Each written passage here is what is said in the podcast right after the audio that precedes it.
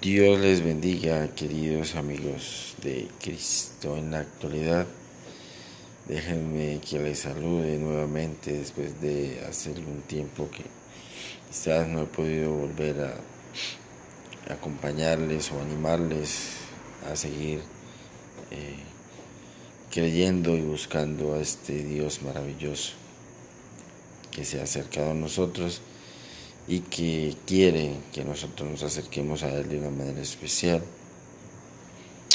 Esta noche me ha gustado, ha parecido tener un programa más informal que algunos de los anteriores, comentarles algunas cosas que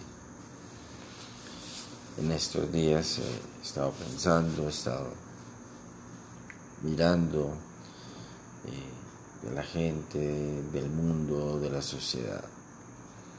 Quisiera, pero todo obviamente, obviamente enfocado en el Señor, en Dios, en nuestro Salvador, Jesucristo. Porque se habla y se dice y se debate en gran manera cada día. Eh, de Cristo, de no creer, de creer, de llevar a cabo una vida en Cristo o no llevarla a cabo. Y se hablan muchas cosas, muchas cosas, yo lo sé, cada día más se hablan cosas. Pero aunque los debates estén a la orden del día y todo este tema se esté llevando a cabo, que es la realidad de la sociedad, la iglesia tiene un propósito específico y es no dejar de predicar el Evangelio, no dejar de hacerlo, llevarlo a cabo, que es el, es el pensamiento de este gran Dios, es la comisión que cada día que, que pasa, esta comisión se lleva a cabo por la iglesia verdadera de Cristo. Eh, recuerdo muchos pasajes en el Evangelio donde los apóstoles llegaban a lugares a predicar el Evangelio y siempre encontraban ideas opuestas, ideas opuestas. Pero me, me gusta este pensamiento que he visto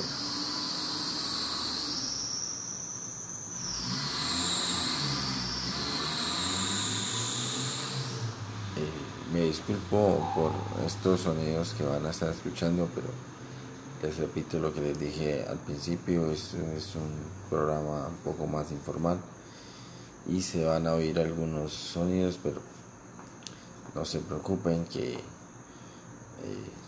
se va a terminar el programa de una manera especial, yo sé.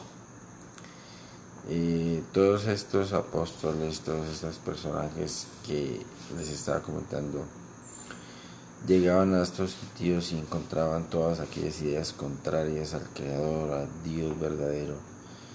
Y hacían una especie de debate, pero yo creo que más que debate, ellos predicaban el Evangelio. Y cada vez que ellos terminaban de predicar el Evangelio, la, la palabra menciona que creían, no todos, pero creían al Evangelio muchas personas, se unían al Evangelio eh, y obviamente los que no seguían su camino natural, esta vida y llegaban a su final de existencia y quizás lo más seguro es que morían sin Cristo como sucede hoy en día. Así que es una tarea de, de la iglesia predicar el Evangelio, no importa si hay debate o no hay debate. El, creyente, eh, el cristiano que conoce a Dios de verdad, tiene que predicar el Evangelio, sin importar las ideas, las ideologías o todos los temas que se están presentando, porque así ha sido desde el principio de la predicación hasta el día de hoy. Y va a seguir siendo así hasta que el Señor recoja su iglesia. Pero ese es el tema principal, por lo menos que yo entiendo de la palabra y que estoy llevando a cabo. el tema principal es que el Señor va a recoger algún día esa iglesia que Él fundó, ¿verdad? Entonces, hasta que eso no suceda, nosotros tenemos que seguir predicando a Cristo. Tenemos que seguir predicando a Cristo. Amigo, tú que me oyes en aquel lugar, amiga, tú que me escuchas en aquel lugar, tienes que saber que hay tiempo. El tiempo Cristo no ha recogido su iglesia y tú tienes oportunidad de conocer verdaderamente a este Dios vivo y verdadero. Salvarte de todas las cosas, todas las pruebas que vienen para este mundo. Entonces, yo quiero seguir animando a todas, eh, a todas, todas las personas que eh, por este medio están escuchando. A que no renuncien, a que no desfallezcan, a que no renuncien a buscar de Cristo. Donde quiera que estés, busca de Cristo. Busca de Cristo, donde quiera que estés. Hay oportunidad porque Cristo aún no ha venido por su iglesia. Cristo aún no ha venido por su iglesia y esa es la, esa es la convicción más grande que yo quisiera que tú tuvieras en este momento. Que buscaras la manera, como sea. El como sea en este momento es importante. No sé qué tengas que hacer, no sé cómo lo tengas que hacer. Si tengas que buscar ayuda, si tengas que arrodillarte en tu cuarto a buscar de Cristo, orar, a leer la palabra Todas estas cosas van a hacer que Dios llegue a tu vida y puedas algún día obtener como toda la iglesia la salvación, que es lo que estamos todos los cristianos eh, esperando que Dios venga por su iglesia. En algún momento de la historia, en algún momento de esta vida, el Señor va a cumplir su promesa de venir por la iglesia, como dice el apóstol Pedro no es que Dios retarde su venida, como algunos piensan, no, no es así, sino que Él es paciente para con nosotros, no queriendo que ninguno perezca, sino que todos, sino que todos, óyeme bien, sino que todos procedan al arrepentimiento. Es importante, es importante que lo sepas, que lo conozcas es importante que sepas que Cristo tiene para ti una salvación y para mí una salvación importante, una salvación especial, una vida después de esta, promesas gloriosas, promesas preciosas, promesas que Dios aún no las ha cumplido porque tiene su propósito, cada, cada cosa tiene su propósito y en este momento el propósito es que entre la plenitud de las personas de este mundo, que si es posible fueran todas, sería lo mejor, pero nosotros sabemos lo que sucede. Hay personas rebeldes al Evangelio que tienen otro pensamiento, que son criados de maneras diferentes y Cristo tiene que llegar a esas vidas, a sus corazones. Entonces la predicación debe seguir marchando, debe seguir marchando, debe seguir marchando llegando a cada vida, a cada persona, a cada lugar, a cada territorio, a cada corazón. Pero tú que me escuchas, tú que me escuchas en esta noche, te animo una vez más, este es mi propósito con este, por este medio, este es mi único propósito eh, de llegar a ti, a tu corazón, a tu vida y decirte tú puedes, tú puedes, tú puedes. Porque somos más que vencedores en Cristo. Somos más que vencedores, somos más que vencedores. No hay nada que te diferencie a ti de mí. No hay nada que te diferencie. Somos totalmente importantes para Dios. Somos personas naturales de este mundo que necesitamos de Cristo y de su salvación. Así que no hay nada, nada, nada, nada que nos diferencie Tú y yo estamos en el mismo camino, necesitamos la salvación de este gran Dios y Salvador, Jesucristo. Así que yo te animo de todo corazón, de todo corazón, de todo corazón. Te animo con todo mi corazón, de verdad. No desmayes, no desmayes. Busca, busca, busca por los medios necesarios. Por lo que más quieras, busca de este gran Dios y Salvador. No sabemos no sabemos cuál sea el punto, cuál sea el momento en el que el Señor venga por su iglesia, pero, pero lo importante es que estemos ahí. Lo importante es que estemos ahí, que oigamos su voz, que el día que Él diga, vengan benditos de mi Padre, tú y yo nos levantemos de esta tierra, de este lugar y nos vayamos con Él. Eso es lo más importante, eso es lo más importante. Así que querido amigo, querida amiga que me escuchas, no lo olvides. Hay dos pasajes que yo quisiera, hay dos pasajes que yo quisiera que ustedes en sus casas eh, los, lo leyeran.